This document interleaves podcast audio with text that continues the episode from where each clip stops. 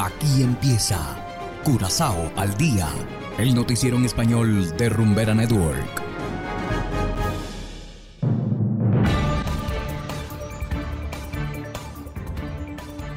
Muy buenas tardes, estimados oyentes de Rumbera Network 107.9 FM.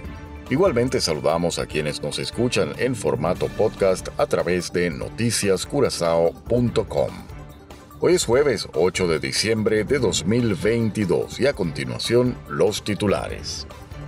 Médicos de cabecera serán compensados por guardias nocturnas realizadas. Barco Rhapsody of the Seas volvió a Curazao. Subsidio sobre el combustible podría terminar a finales de año. Y en internacionales, Congreso destituye al presidente peruano Pedro Castillo. Esto es Curazao al día con Ángel Van Delden.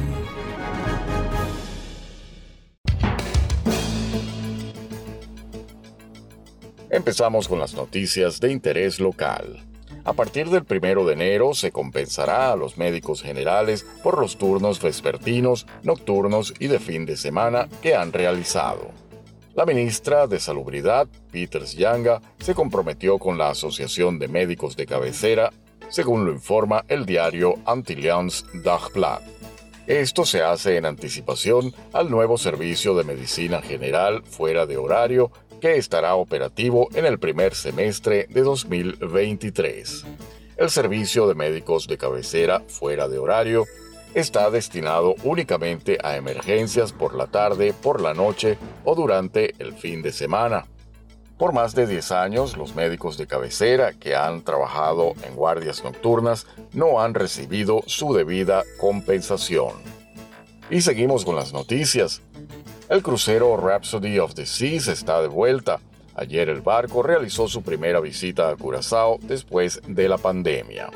El retorno se celebró con una ceremonia a bordo del barco. Allí estuvieron representantes de la autoridad portuaria, el Ministerio de Desarrollo Económico y la Oficina de Turismo de Curazao. Curazao mantiene una larga relación con la compañía de cruceros Royal Caribbean. Este año más de 60 barcos visitaron el puerto de Curazao. En total, alrededor de 180.000 turistas han llegado a la isla en estos cruceros. Y seguimos con las noticias locales. El subsidio temporal al combustible expirará a finales de diciembre. Hasta finales de año, las empresas públicas Curoil y RDK absorberán 17 centavos por litro, el ministro de Desarrollo Económico quiere extender este acuerdo por otros seis meses, según lo destaca el diario Extra. Curoil está de acuerdo con la propuesta. RDK todavía falta por aprobar, pero igualmente esto tiene que pasar por el Ministerio de Asuntos Generales. Por esta razón, el ministro Seinche ha presentado una solicitud al primer ministro Pisas. El ministro espera una respuesta dentro de dos semanas. Y hacemos ahora una pequeña pausa y enseguida volvemos con más de Curazao al día. Todos intentan imitarnos. Todos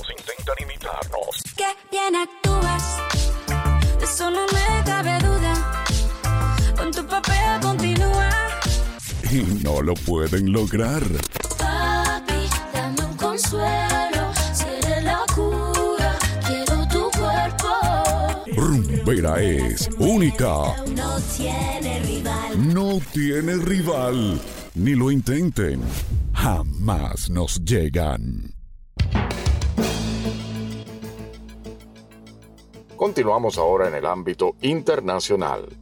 La sorpresiva decisión del presidente Pedro Castillo de disolver el Congreso de la República horas antes de una sesión crucial del legislativo agravó la ya convulsionada situación política en Perú.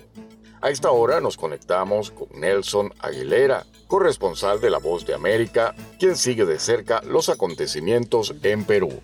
Adelante. Votos en contra, 6. Abstenciones, 10. ha sido aprobada la resolución que declara la vacancia. El Congreso peruano declaró este miércoles con 101 votos la vacancia del cargo de Pedro Castillo como presidente de ese país. La decisión se precipitó luego de que el hasta entonces mandatario anunció su decisión de disolver el legislativo.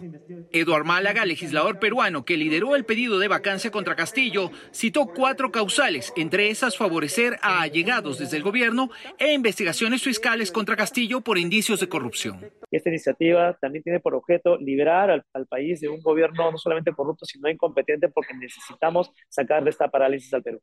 En la mañana y luciendo a ratos nervioso, el mandatario anunció la disolución del legislativo. Habló antes de una nefasta labor obstruccionista de la mayoría de congresistas, que a su criterio creó un caos con el fin de asumir el gobierno, al margen de la voluntad popular y el orden constitucional. Disolver temporalmente el Congreso de la República e instaurar un gobierno de emergencia excepcional. Convocar en el más breve plazo a elecciones para un nuevo Congreso con facultades constituyentes para elaborar una nueva constitución en un plazo no mayor de nueve meses. El anuncio de Castillo provocó también la renuncia de parte de su equipo de ministros, su abogado y su embajador ante Naciones Unidas. Néstor Aguilera, Voz de América.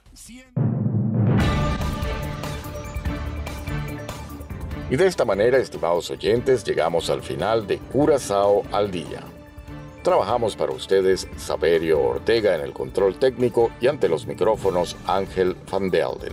Tengan todos una feliz tarde y será hasta la próxima. Aquí termina Curazao al Día, el noticiero en español de Rumbera Network, 107.9 FM.